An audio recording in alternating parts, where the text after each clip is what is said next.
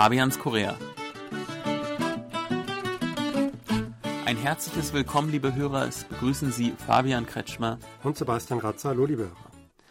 Die Gesundheit ist ein wichtiges Gut, eigentlich das Wichtigste, was wir haben. Und heute wollen wir mal über die alljährlichen Gesundheitsuntersuchungen in Korea reden. Sebastian, das ist ja für dich eigentlich ein Pflichttermin, oder?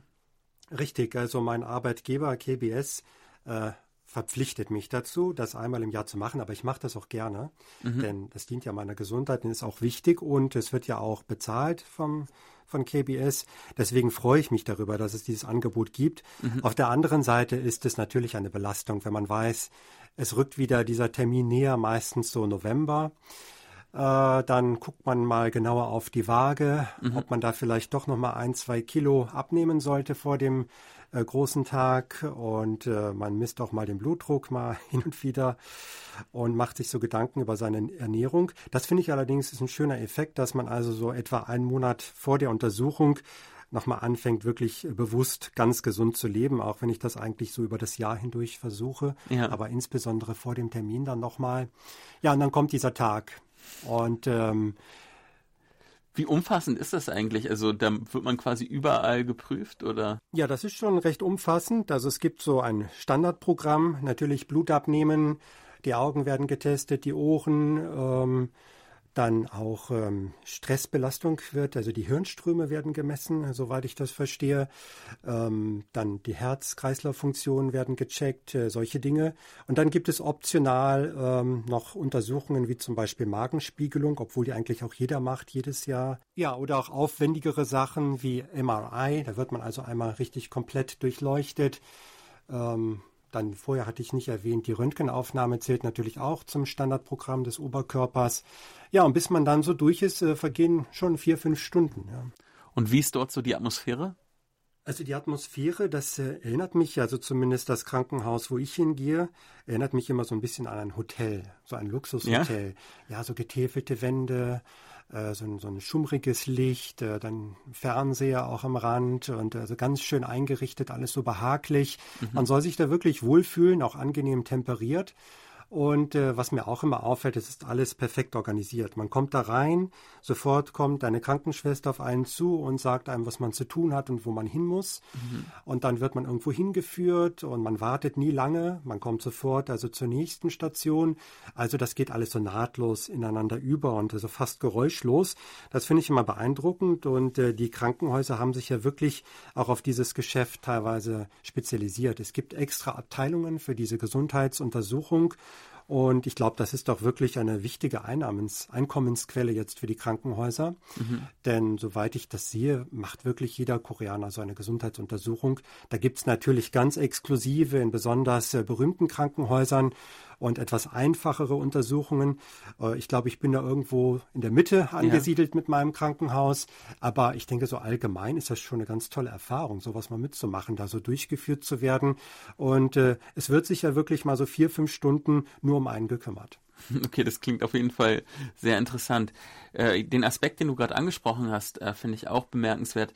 Ich denke, in Korea sind viele Krankenhäuser, also gerade die großen privaten, ja unternehmerischer äh, organisiert. Also die, ähm, der Service-Faktor wird auf jeden Fall groß geschrieben.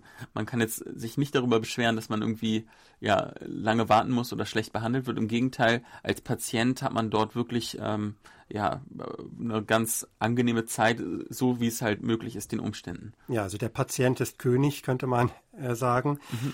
Ähm, natürlich äh, ist äh, verständlich, denn wenn dort etwas entdeckt würde, also etwas Auffälliges, dann würde man natürlich auch in dem Krankenhaus weiter untersucht, genau untersucht oder vielleicht behandelt.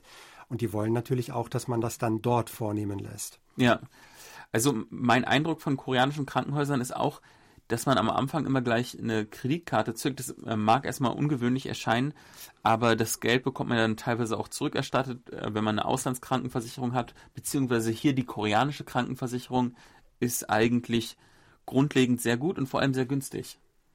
Ja, ich habe zum Glück bislang kaum davon Gebrauch machen müssen. Ich erinnere mich nur ganz am Anfang bin ich mal gestürzt beim äh, Inline-Skate-Fahren und kam dann auch in ein Krankenhaus und da hat es mich auch überrascht, dass die eigentlich zuerst wirklich meine Kreditkarte sehen wollten beziehungsweise Geld haben wollten, bevor sie irgendwas machten.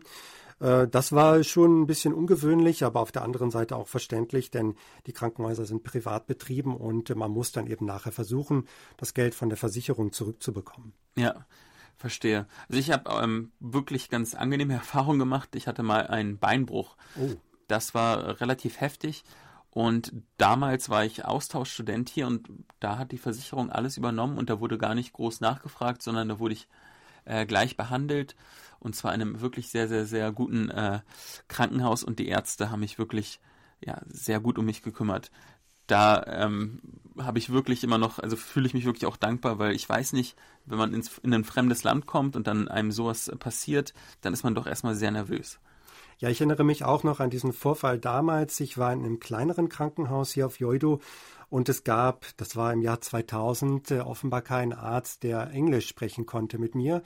Und das hat denen also auch wirklich viel Sorge bereitet. Und ich habe immer noch vor Augen, wie also zwei vielleicht Assistenzärzte vor mir saßen und äh, um Worte äh, rangen und schließlich sagte dann einer auf Englisch No Broken.